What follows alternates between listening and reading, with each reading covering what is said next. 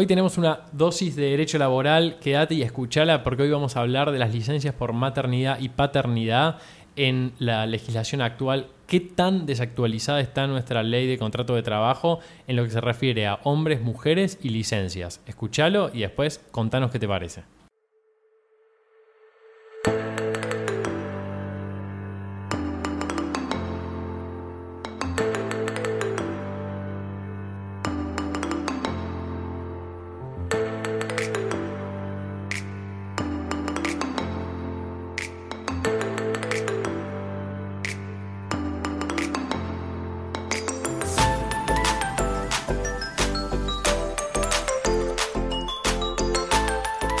Bienvenidos a todos, una nueva dosis de derecho. Yo soy Gon y como se imaginarán por mi voz, hoy vamos a hablar de derecho laboral. Pero no estoy solo y tampoco me acompaña ninguno de los habituales participantes de Dosis de Derecho.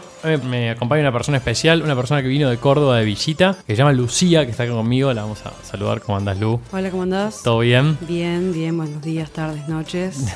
claro, exacto. Bueno, Lucía, además de ser una fiel oyente de Dosis de Derecho, es mi hermana y está de visita en Buenos Aires, así que la traje a grabar conmigo. Eh, así que bueno, gracias, Lu, por acompañarme hoy. Por favor. Hoy vamos a hablar de embarazo y de las licencias por maternidad y paternidad en el ámbito del derecho laboral. ¿Cuál es el fundamento legal y cómo se encuentra estos temas cada vez más en crisis y por qué? O sea, lo primero que tenemos que saber antes de empezar y para entender por qué todo es tan complejo es que la normativa laboral argentina en estos temas es de la década del 70.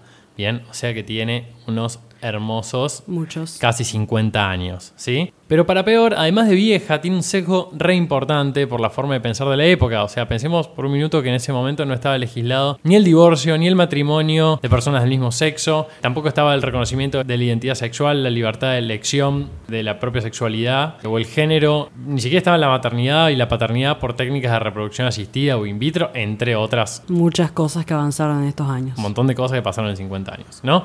O sea que el sistema de protección de la mujer en el trabajo que tenemos y que se aplica hoy es antiguo, es anticuado, no encaja en la realidad social y familiar que viven cada vez más personas, ¿sí? Pensemos que tenemos parejas monoparentales, parejas homoparentales, parejas en las que de repente hay dos hombres, dos mujeres, cómo se juegan estas licencias y todo esto. Hombres embarazados. Hombres embarazados, de repente, obvio, hombres trans que, que se pueden embarazar. Bueno, todo esto está en crisis. Hay una hace entrar en crisis la legislación laboral actual, obvio. Pero bueno, vamos a empezar por el principio. La maternidad está protegida en la ley de contrato de trabajo en los artículos del 177 al 179 y el fundamento de la protección es la del niño por nacer, de la integridad psicofísica de la mujer, ¿sí? que no se perturbe el curso normal del embarazo y obviamente el vínculo entre la madre y su hijo o su hija. Ese último es re importante porque es donde se basan muchas de las legislaciones. Claro, exacto. Ah, bueno, esto no lo dije, Lucía está estudiando abogacía en la Universidad Católica de Córdoba, con lo cual no es que no sabe del tema, sino que eh, de estos temas algo toca, todavía no es abogada, pero bueno, puede aportar también una mirada desde, desde alguien que está en el mundo del derecho en una, etapa incipiente, digamos. Pero bueno, justamente por esto, la ley prohíbe el trabajo de la mujer 45 días antes y 45 días después del parto. Siempre hago mucho hincapié en esto. La ley prohíbe. Palabra clave. O sea, no puede trabajar, ni aunque quiera. ¿sí? No es opcional para el trabajador, es un mandato legal de que no puede ni siquiera disponer la propia beneficiaria. ¿sí? No puede elegir trabajar o no trabajar. La única libertad que tiene la mujer en todo esto es la de modificar la fecha de inicio del goce de la licencia. ¿sí? En lugar de hacer 45 y 45, puede hacer 30 y 60, pero no más que eso. Ahora, este tema tiene un nivel de casuística gigantesco, ¿sí? Así como los embarazos que se adelantan, se atrasan, pueden tener complicaciones, variantes. Puede tener enfermedades en el medio vinculadas o no vinculadas. Todo tiene un montón de, de casuística, ¿sí? Pero bueno, las cuestiones más frecuentes vinculadas a este tema son, por ejemplo, ¿qué pasa si el parto se adelanta? O sea, ¿qué pasa si el bebé nace antes de la fecha estimada de parto? Bueno, la ley desde el primer artículo, o sea, desde el 177, ya deja asegurada la acumulación de la licencia. ¿Qué significa esto? Que si el bebé nace antes, la mujer va a poder acumular la licencia, va a poder tomarse los 90 días después o los días que, tenga todavía por tomarse hacia adelante, hacia el futuro. ¿Sí? ¿Alguno otro que se te ocurra a vos, Lu? ¿Y si se posterga? Bueno, sí, claro, sí, esto es si sucede antes. Si se posterga, Esto no está previsto en la ley, pero sí jurisprudencialmente se resolvió que debe ampliarse a 45 días posparto la licencia, por lo menos. ¿sí? Sí. Ahora, si el bebé nace sin vida o fallece en el parto, la mujer tiene igual derecho a gozar y a cobrar su licencia. ¿sí? Eso es re importante para que la gente lo sepa. ¿Y qué pasa con los, los casos de madres adoptivas? Bueno, el tema de, los, de las adopciones, los artículos 177, 78 y 183 de la Ley de Contrato de Trabajo son aplicables directamente a la adopción, porque todo el sistema está pensado para proteger el vínculo, esto que decíamos al principio, Claro. entre la bebé o el bebé y la madre. ¿sí? Entonces, en este caso, también es aplicable a la adopción los artículos vinculados a la maternidad y a, y estos temas. Claro. Por ende, si tomamos el nacimiento, vos pensás como el momento en el cual surgen las relaciones materno-filiales, ese momento es equiparable con la obtención de guarda con fines adoptivos, ¿no? Claro. Si quieres hacer un paralelismo. Entonces, en esa fecha comenzaría a correr el plazo de 90 días de licencia para la madre adoptante. Ahora, ¿qué cobra la mujer durante la licencia? Esto es re importante y esto es algo que genera un montón de confusión, no tanto en los abogados, pero sí en la gente Y porque se suele decir que sigue cobrando su sueldo normal. Claro, se sigue diciendo eso. Y también otra cosa que se dice es, bueno, la mujer embarazada le cuesta plata al, al empleador porque no va a trabajar y le tiene que pagar igual la licencia. Bueno, esto no es así. Es un mito. Claro, es un mito. Durante la licencia, la mujer co- digamos, conserva su empleo y el tiempo de licencia se computa como antigüedad, pero hay algo que cambia. No cobra sueldo, no cobra remuneración. La mujer cobra una asignación. ¿sí? Esto lo pueden ver en la ley 24.714. Para poder acceder a la, a la asignación, la mujer tiene que tener como mínimo tres meses de antigüedad en el trabajo. Esto significa que tiene que haber superado el periodo de prueba. Claro. Esto también está en esta ley que les acabo de mencionar. Y si tiene más de un empleo, cobra tantas asignaciones como empleos tenga. Para, y si no le cuesta plata al trabajador, ¿quién es el que paga esta asignación? al empleador.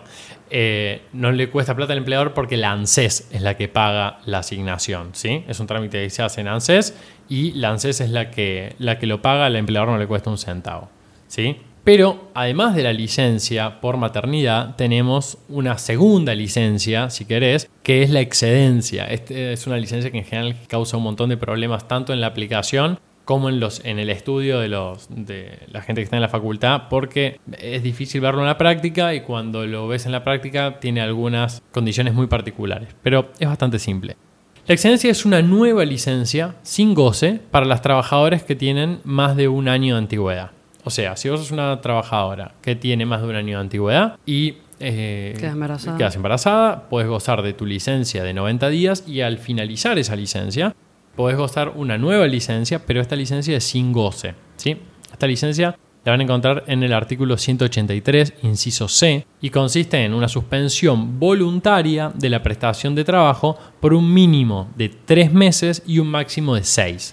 ¿Esto lo tiene que solicitar la trabajadora o cómo funciona? Sí, claro, exacto. Esto lo pide la trabajadora. Pero para, antes de contarte eso, déjame que te cuente algo más. Durante el periodo de excedencia no tiene que haber, eh, no tiene que haber trabajo ni tampoco paga de salarios. Y esto es muy importante, a diferencia de la licencia por maternidad, no se computa la antigüedad. Bien, con lo cual, si vos te tomás tres meses de licencia, cuatro, cinco o seis, esos meses no van a contar para tu antigüedad en el empleo en caso de que lo hagas. Y en cuanto al goce de la obra social, que es algo que también se plantea mucho, la mujer puede seguir utilizándola, pero tiene que hacerse cargo de los aportes. Claro. Porque vos pensás que no va a tener más aportes porque no va a tener remuneración. Pero para poder ingresar al estado de excedencia, esto que vos me pedías, me pedías que te explicara, la mujer tiene que avisar 48 horas antes de que termine la licencia por maternidad. Esto es recontra importante, porque en este punto es una de las pocas presunciones en contra, entre comillas, del trabajador que hace la ley de contrato de trabajo. ¿Por Claro. qué? Porque si la mujer no pide la excedencia, o sea, no le avisa al empleador que se quiere tomar la excedencia, y tampoco vuelve a trabajar, ¿bien? La ley en el artículo 186 presume que decidió disolver el contrato de trabajo a cambio de qué? De un 25% de la indemnización por antigüedad que le correspondería. Claro. O sea, pasando en limpio. Si vos sos mujer está por terminar tu embarazo y querés tomar tu excedencia, tenés que avisarlo 48 horas antes de que termine tu licencia. Dos días antes de que termine la licencia tenés que avisar. Ahora, como empleador, si te piden la excedencia, ¿es obligatorio eh, otorgarla? Sí, claro. Sí. No es que la mujer le pide permiso al empleador para tomársela, Le avisa. sino que le avisa que se la va a tomar y le dice cuántos meses. Bien. Recuerden que es un mínimo de tres y un máximo de seis.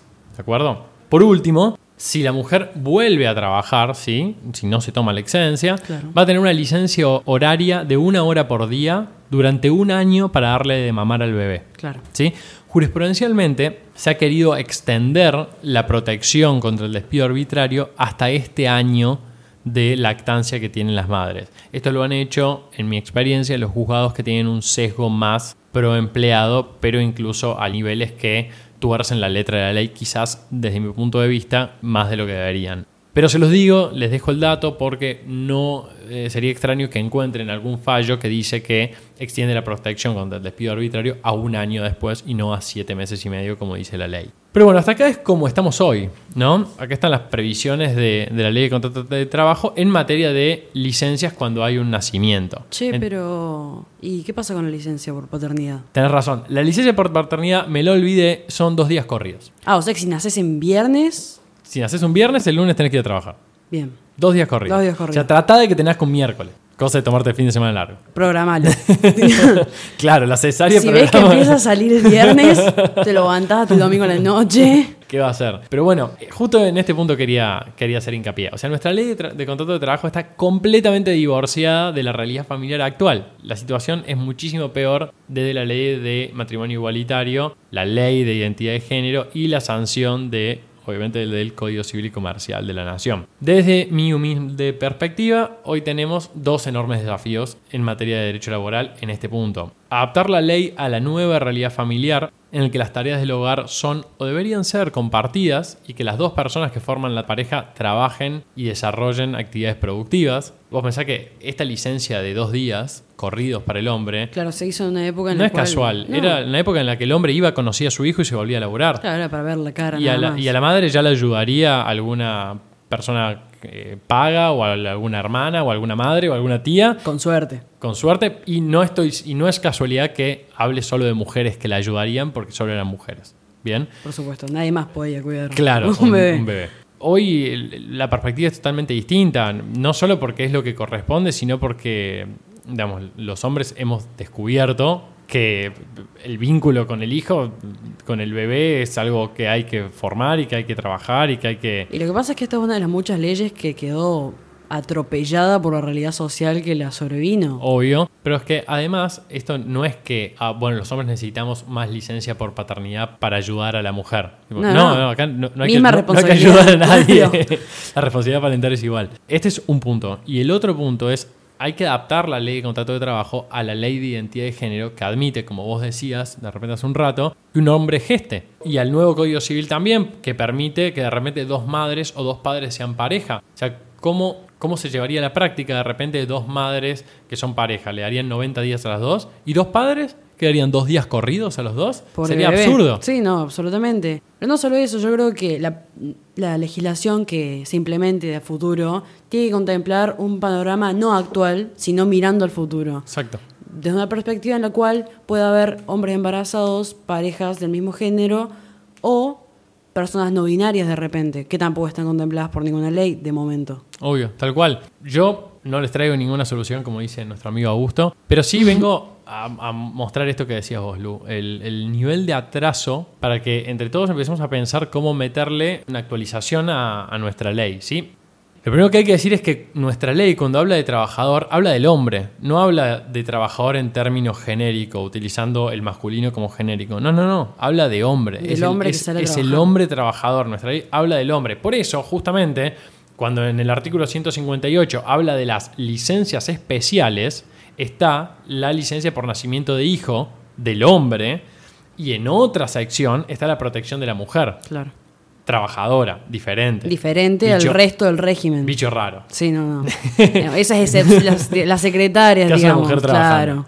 Eh, Esto es algo que tiene que cambiar totalmente. La ley no puede seguir refiriéndose al trabajador como exclusivamente al varón y esto implica un cambio desde el corazón mismo que tiene nuestra ley de contrato de trabajo. Sí, no, lo que pasa es que tiene que cambiar la esencia entera de la ley. Exacto. Porque... O sea, a partir de ahí vienen todos los demás, ¿sí? Como por ejemplo el vinculado a las licencias, ¿sí? Porque parte de la diferencia entre hombres y mujeres a la hora de conseguir y crecer en un trabajo consiste justamente en que es menos gravoso contratar un hombre que una mujer, independientemente de si la ANSES paga la asignación. No, bueno. ¿Entendés? No pasa por ahí. Que la mujer tenga prohibido trabajar hace que el hombre, los, los hombres, estemos en una mejor situación a la hora de conseguir un trabajo o a la hora de ascender en un puesto. Y lo cierto es que como empleadores es algo que se evalúa, digamos, si a la hora de contratar a alguien se inclinan a contratar a alguien que no sea mujer por la probabilidad de que quede embarazada. Y preguntan, de hecho, en las entrevistas de trabajo me ha pasado a mí, si estás en pareja, si no estás, si tienes proyectos de familia futuro, porque a los empleadores es algo que les afecta.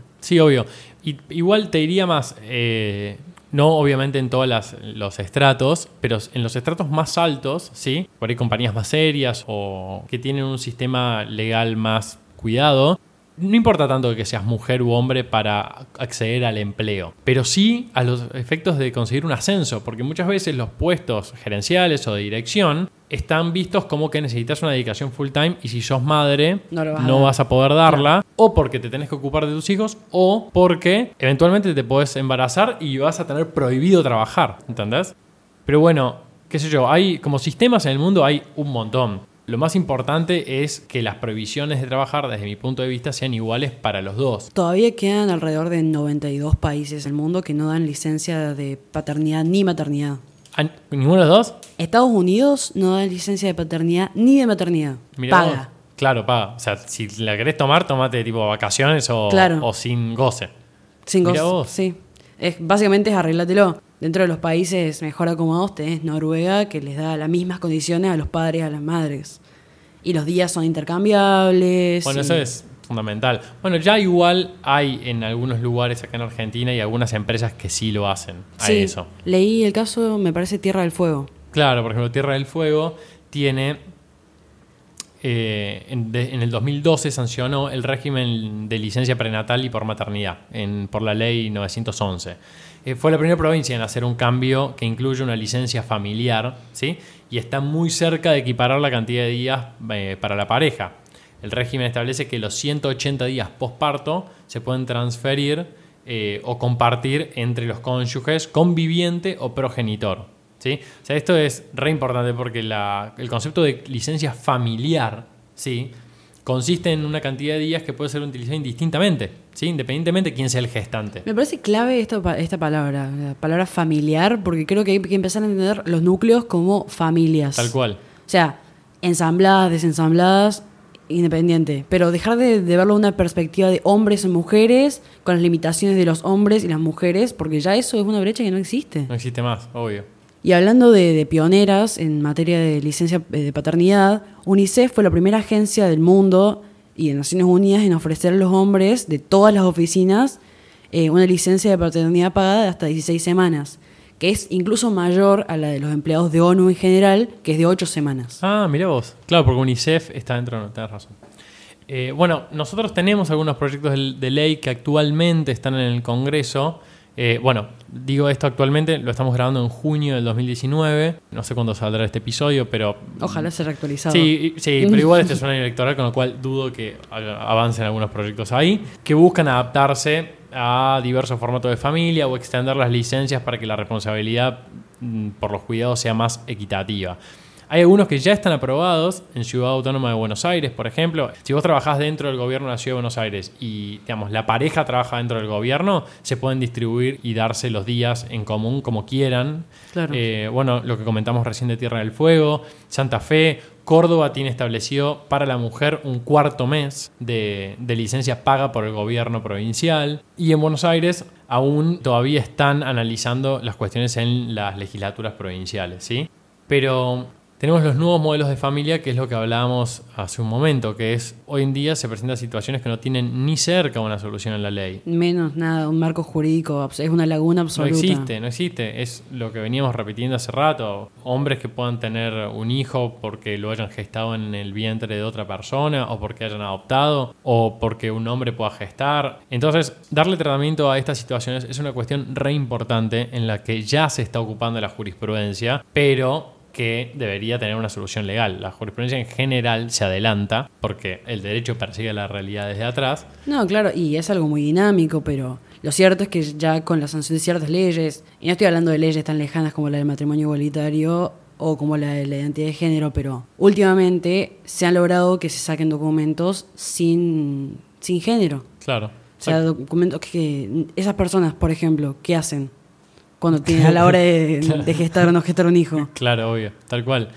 Para mí el problema es que salimos de una visión dualista del género y eso no tuvo una recepción en el derecho laboral y no ha tenido recepción porque tocar el derecho de trabajo es siempre un problema. Vos cuando toques el derecho laboral vas a tocar el corazón productivo y económico del país. Sí, sí siempre, y siempre va a haber resistencia de un lado o del otro en cualquier sentido hay mucho lobby y las influencias y los intereses que influyen vuelven muy difícil avanzar en cualquier cuestión vinculada al derecho de trabajo y es por eso que las conquistas laborales en general son mediante revoluciones o quiebres sociales muy profundos y no mediante una discusión acartonada en una legislatura. Pero mm, como esto que decíamos recién de, de los casos que la jurisprudencia va resolviendo, el más cercano que yo pude encontrar es el de Malena Díaz Rec, que es una trabajadora de ARBA a quien el juzgado en lo contencioso administrativo número uno de La Plata le dio la razón a la demanda que inició contra el gobierno bonaerense porque le negaba la licencia por maternidad de 90 días por no haber sido la gestante de su hijo. Malena tiene, digamos, su mujer, su esposa o su novia, no sé qué es, concibieron un, hijo.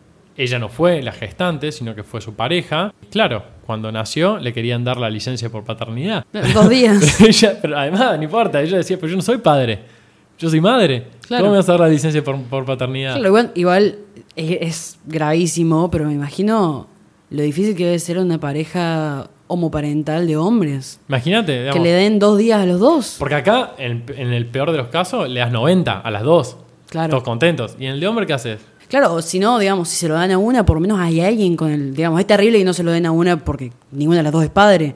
Pero si se lo dan a una, ya por lo menos tienen con qué cuidarse. El punto es que esto tampoco resuelve el problema. o sea, esta solución no resuelve el problema porque se aplica lo que tenemos, que es absolutamente antiguo. antiguo, a una situación para la que no fue pensada. Entonces hay que diseñar un nuevo sistema que contemple licencias familiares, pare, licencias familiares, quiero decir, parejas homo y monoparentales, nuevos roles en la crianza de los hijos y una, mirada, una mirada no binaria en materia de quién aporta el cuerpo que gesta, porque no va por ahí. Eso último me parece fundamental, o sea, dejar de, de segmentar la ley y dejar de entenderlo como blanco-negro, hombre-mujer, azul y rosa, es el primer paso para una legislación que abarque todos. Bueno, eso es lo que le falta hoy en día la ley de contrato de trabajo en materia de licencias por maternidad y paternidad, pero, y lo que me interesa que se lleven de, de, este audio y de este podcast es que eso que falta, falta porque el corazón de nuestra ley de contrato de trabajo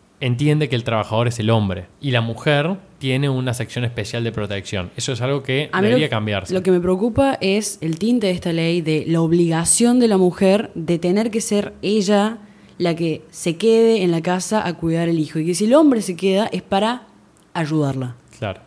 Digamos, es poner a las personas en roles en los que ya no estamos dispuestos a seguir estando. Obvio, me parece bien y estoy de acuerdo contigo. Así que bueno, esto es todo lo que tenía para contarles. Te remil agradezco que me hayas acompañado, Lu. Gracias por invitarme. Y además que hayas traído estos datos. Yo sabía que tu mirada iba a ser enriquecedora, así que me encantó que, que pudieras grabar conmigo y que la audiencia te haya podido escuchar y conocer. Así que bueno, espero que les guste. Recuerden que nuestras redes nos puedes buscar en cualquiera, en Facebook, en Twitter, en Instagram, en LinkedIn, como Dosis de Derecho, nos pueden buscar y nos van a encontrar perfectamente. Y también nos pueden escribir en dosisderecho.gmail.com. Pueden entrar a nuestra página que es dosisderecho.wordpress.com y en cualquiera de esos canales nos pueden escribir, se pueden suscribir y ahí van a tener una dosis adaptada al canal que elijan todos los días. Y además van a poder escuchar el podcast cuando quieran y donde quieran. Y además, obviamente, si hay algo que hayamos dejado sin cubrir en este episodio, nos pueden escribir y preguntarnos. Si no tenemos la respuesta, mínimo la vamos a indagar. Obvio, sí, de una. Y otra cosa que quiero decir antes de terminar es que a mi hermana en las materias que hacemos episodios de dosis de derecho le fue bien. Esto es totalmente cierto. Digamos, esto, esto es publicidad para dosis, pero tengo que decir que es absolutamente cierto. Quizás es porque también he manejado las redes mucho tiempo y me he tenido que aprender muchas de las cosas que dicen y eh, escuchar los episodios más de una vez. Bueno, Luna, mil gracias. No. Eh, Les mandamos un beso a todos. Un beso. Chau, chau.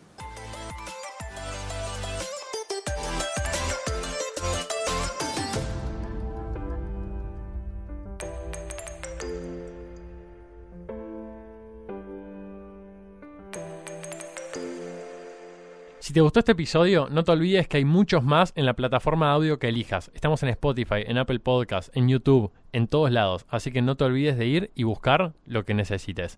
También recordá que nos puedes encontrar en redes sociales, la que uses como dosis de derecho, y ahí no te vas a perder nada. Por último, no te olvides, porque es muy importante, no frenar estas ganas de compartir estos episodios con tus amigos y colegas y rankearnos en la aplicación que uses.